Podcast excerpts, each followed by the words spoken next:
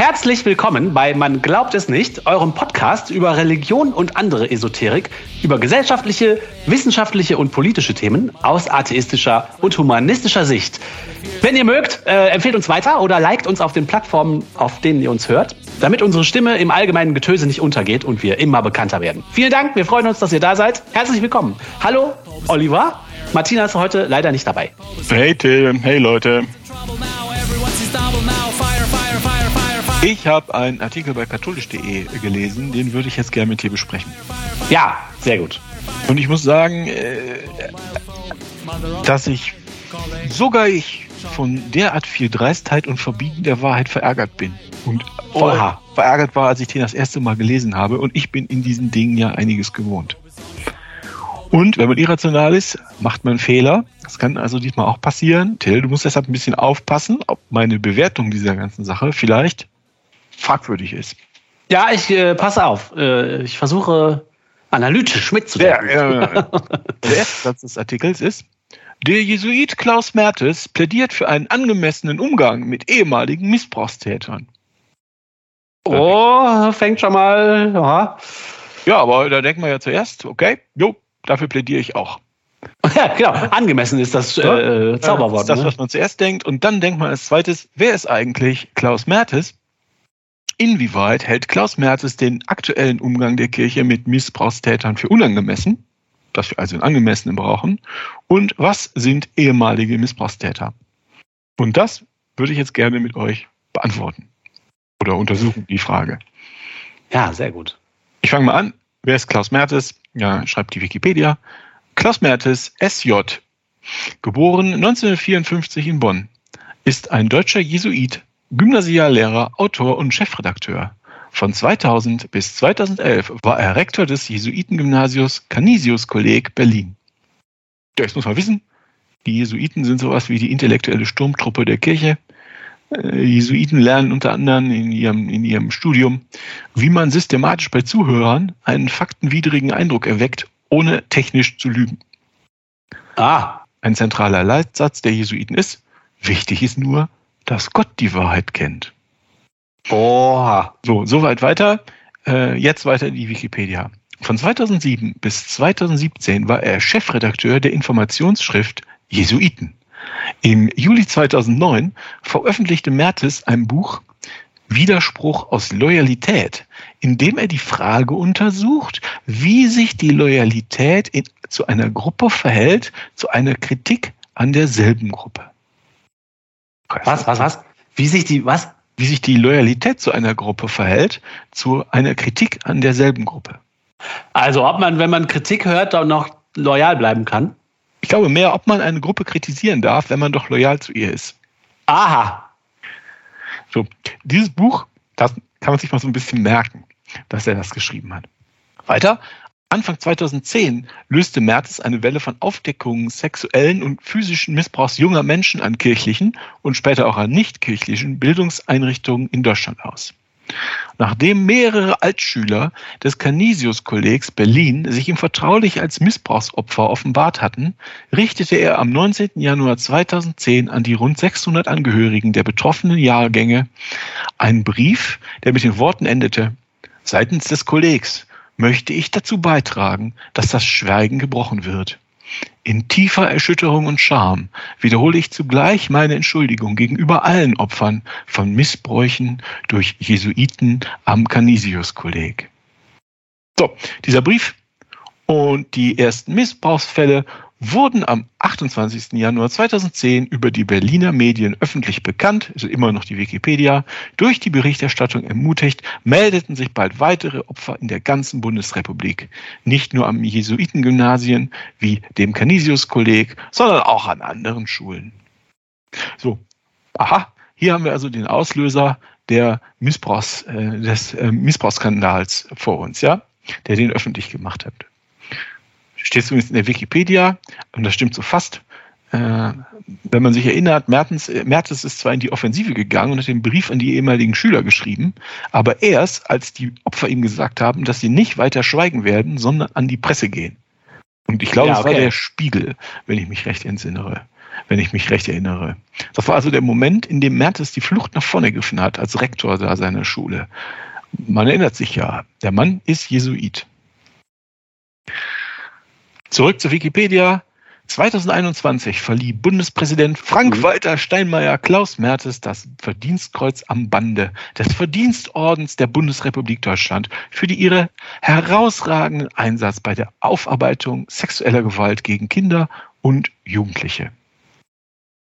So, wow, okay. Matthias Katsch und Klaus Mertes haben gleichzeitig das Bundesverdienstkreuz verliehen bekommen. Katsch setzt sich wirklich für die Aufklärung ein. Von dem haben wir schon oft zitiert in, diesen, in, diesen, äh, in diesem Kontext. Aber offensichtlich konnte der christlich verstrahlte Bundespräsident Steinmeier nicht anders, als das, um das irgendwie zu neutralisieren, gleichzeitig auch noch einen Repräsentanten der Kirche zu ehren. Ja, krass. So, da muss man wahrscheinlich kaum erwähnen, wenn man in Kirchenmedien schreibt, wenn man in Kirchenmedien liest, dann vergessen die regelmäßig, dass ja beide geehrt wurden und erwähnen nur den geistlichen Aufklärer Mertes. Oh. So, aber das ist der Hintergrund, das ist der Mann, mit dem wir es zu tun haben. Eigentlich wollte ich ja über, äh, über den Artikel in katholisch.de und über Mertes Interviewäußerungen reden. Ne? Das mache ich jetzt mal. Katholisch.de. Der Jesuit Klaus Mertes plädiert für einen angemessenen Umgang mit ehemaligen Missbrauchstätern. Sie aus der Kirche rauszureißen, um wieder sauber zu sein, sei eine institutionsnarzisstische Perspektive. Grundsätzlich müsse zwar klar sein, dass christliche Missbrauchstäter nicht mehr seelsorgerisch arbeiten dürften und dass sie der weltlichen Gerichtsbarkeit zugeführt würden.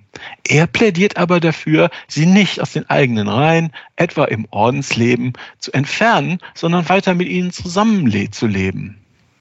Weiter plädierte der Geistliche für eine klare sprachliche Trennung zwischen Grenzüberschreitung, Übergriff und Missbrauch. Eines der Probleme sei, dass wir alles unter Missbrauch summieren. Oh, oh, oh, oh, oh. Man könnte aber nicht sagen, dass jeder ein Missbrauchstäter sei, der eine Grenze verletze, also sich etwa im Ton vergreife oder eine schlüpfrige Bemerkung mache. Oh, oh, oh, oh, oh. Er habe auch Fälle erlebt, dass Personalvorgesetzte bis hin zu Bischöfen aus Angst davor, als zu weich zu gelten, Priester, die übergriffig geworden waren, als Missbrauchstäter ins Fenster gestellt und damit sozial vernichtet haben. Also, warte mal, das ist ja, also, der behauptet jetzt, warte mal, das war alles gar nicht so schlimm und wir müssen jetzt mal aufhören, Leute, die sich nur ein bisschen im Ton vergriffen zu haben, äh, als Missbrauchstäter zu bezeichnen, nur damit es so aussieht, als ob wir uns darum kümmern. Naja, er, er zieht den im, mit dem Text, er zieht den Schluss nicht wirklich, aber er stellt die, die Worte so nebeneinander, dass man als Leserin und Leser den Eindruck gewinnt, dass das ist, was er sagen will, ja. Oh, vor allem auch dieses Wording, insgesamt die Worte, die er verwendet, der ehemalige Täter. Ich meine, ist man, wenn man eine Tat begangen hat, nicht Täter? Also, er habe auch Fälle erlebt, dass Personalvorgesetzte bis hin zu Bischöfen aus Angst davor, als zu weich zu gelten, Priester, die übergriffig geworden waren, als Missbrauchstäter ins Fenster gestellt haben und damit sozial vernichtet haben. Einfach nur, um selbst dazustehen als toller Aufklärer. So geht es nicht. Es gibt da auch etwas wie rechtsstaatliche Kriterien, die zu beachten sind. Es ist eine Unverschämtheit. Also ich war sauer. Ich habe hier mal so ein paar Punkte aufgeschrieben. Also erstens, der Mann impliziert, Mertes impliziert, die Kirche geht mit Missbrauchspriestern zu hart um, irgendwie aus Eigennutz einer institutionsnarzisstischen Perspektive. Aber das Gegenteil ist ja der Fall. Also in der richtigen Welt. Wir wissen ja aus zahlreichen von der, auch von der Kirche selbst in Auftrag gegeben und bezahlten Studien, dass die Kirche Missbrauchspriester systematisch und über Jahrzehnte schützt. Ja, die Behauptung, jetzt würde jemand äh, ähm, Leute raussuchen, die nur ganz kleinen Fehler gemacht haben, äh, ständig, äh, nur damit die Kirche so dasteht, als ob die alles aufklären würde. Das stimmt ja einfach gar nicht. Nee, exakt. Die Kirche hat die über, über die Jahrzehnte immer geschützt, immer wieder in der Kinder- oder in der Jugendseelsorge eingesetzt, hat die, Systema die Opfer systematisch mundtot gemacht, dass sie sich zum Teil jahrzehntelang später noch nicht trauen, da was zu sagen. Ja, und jetzt ist die Behauptung, Ständig würden fast, fast unschuldige Leute ins Licht der Öffentlichkeit gezerrt, wo ich sagen muss, es, doch, es wird doch fast niemand ins Licht der Öffentlichkeit gezerrt. Was wir immer beklagen, ist doch, dass es praktisch die weltlichen Instanzen gar nicht an die Täter ran dürfen. Und er, er argumentiert jetzt hier, es gibt rechtsstaatliche Kriterien, man dürfe jetzt nicht einfach irgendjemanden ans Licht der Öffentlichkeit zerren. Also gerade das Rechtsstaatliche geht doch der Kirche total ab. Er dreht es Das ist eine Unverschämtheit. So, was er noch sagt, er sagt auch, jede Kleinigkeit, äh, wenn sich etwa ein Priester im Ton vergreife oder eine schlüpfrige Bemerkung mache, würde das heute schon als Missbrauch gewertet. Also das ist unverschämt. Erstens, das ist fast wortwörtlich, was ich von Taufsteinkatholiken höre, wenn die ihre Kirche verteidigen und warum sie da noch Mitglied sind. Ne? Das habe ich, glaube ich, vor, vor ein paar Monaten mal erzählt. Das, das ist das, was sich, äh, als, als ich mit meinem Mann mal hier irgendwo essen war, saßen am Nachbartisch äh, zwei ältere christliche Paare, die haben sich das so erzählt. Die erzählen das so, das ist ihre Verteidigungslinie. Ne?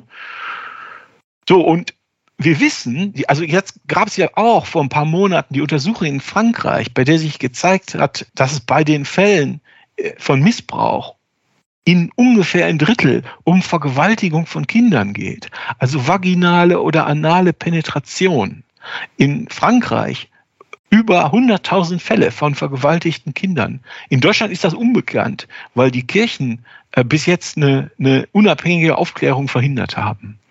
So, und jetzt gibt es diese 100.000 Fälle von Vergewaltigung und es gibt ja nur Anzeichen dafür, dass es in Deutschland nicht viel weniger sein werden, ja. Und er behauptet, dass seien Kleinigkeiten, wo man sich der Priester zum Beispiel im Ton vergreift oder eine schlüpfrige Bemerkung macht. Das ist ja das, was er hier jetzt impliziert. Ja, mhm. und er macht schon wieder die Täter zu den Opfern. Die armen kirchlichen Geistlichen, äh, jetzt haben die sich einmal an ein falsches Wort gehalten, jetzt werden die schon als Missbrauchstäter dargestellt. Unverschämt ist das. Ich sehe schon, du dienst mir hier nicht als äh, Impulskontrolle. Das äh, tut mir leid, das ist einfach eine Unverschämtheit. ich habe hab mich auch wirklich sehr geärgert. So, was sagt er noch? Er sagt auch, obwohl viele Priester bloß Grenzüberschreitungen in Anführungsstriche begehen würden, würden diese Fälle als Missbrauch gewertet.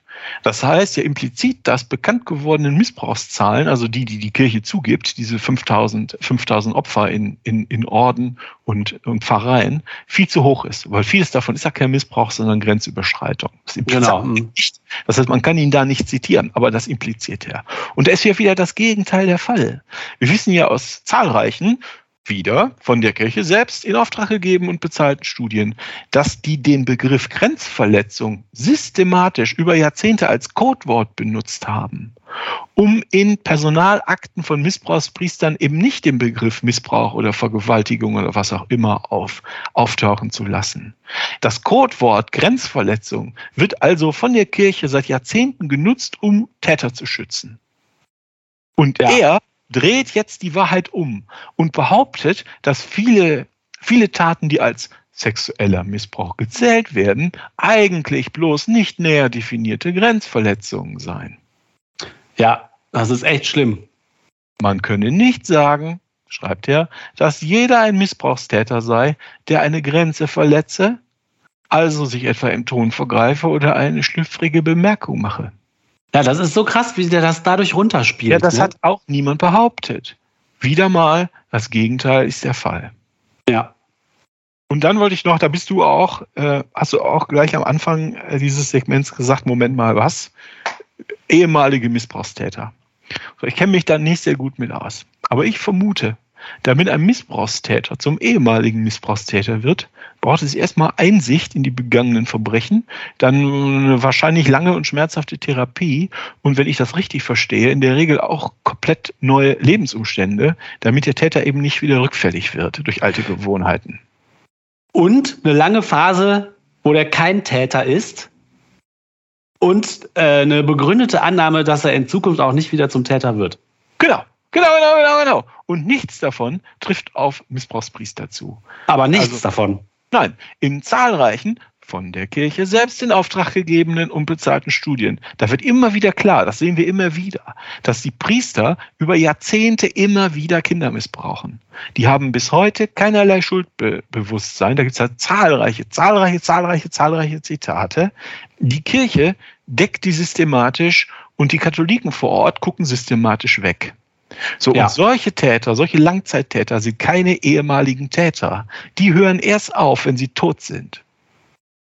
Ja, und es werden auch keine Maßnahmen von der Organisation Kirche ergriffen, dass Täter zu ehemaligen Tätern werden könnten oder werden würden. Ja, im Gegenteil, die machen es unmöglich, dass das so ist. Ja. Dadurch, dass sie den Menschen eben nicht helfen. Wenn jemand sagt, verdammte Scheiße, ich fühle mich an kind zu Kindern hingezogen, lasst uns was tun. Ja, was weiß ich, Therapie, nicht in Jugend, äh, nicht in Jugenddienst. Ne? Das ist ja Jugend, wie heißt das, Jugendseelsorge oder sowas. Das, das gibt ja Sachen, die man da machen kann. Aber das machen sie ja, sie machen ja das Gegenteil. Dann wird den Leuten ja. gesagt, du wirst nicht, du darfst nicht sündigen, dann können die nichts mit anfangen und dann werden sie weiter in den Kindergarten geschickt. Vielleicht in einer anderen Stadt. Ich will die Täter nicht zu Opfern machen, aber so, so wird das nichts, ne? Nee, so bleiben die Täter nichts. Täter. Und es gibt auch keine ehemaligen Opfer. Die Opfer von, von, von Kindesmissbrauch werden in der Regel erst ehemalig, wenn sie sterben. Und ja. im Fall von Kindesmissbrauch ist das oft genug durch Selbsttötung. Ja, das darf man nicht vergessen.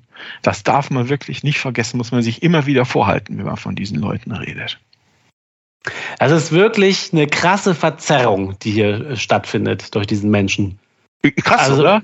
Ja, das also ist ich, ziemlich krass. Ich, ich wusste vor dem Lesen des Artikels nicht, dass der, dass der Bundesverdienstkreuzträger Mertes ein Jesuit ist. Rückblickend muss ich sagen, es ist keine Überraschung. Äh, zu jedem, fast jedem einzelnen Satz von ihm kann man sagen, das Gegenteil ist der Fall.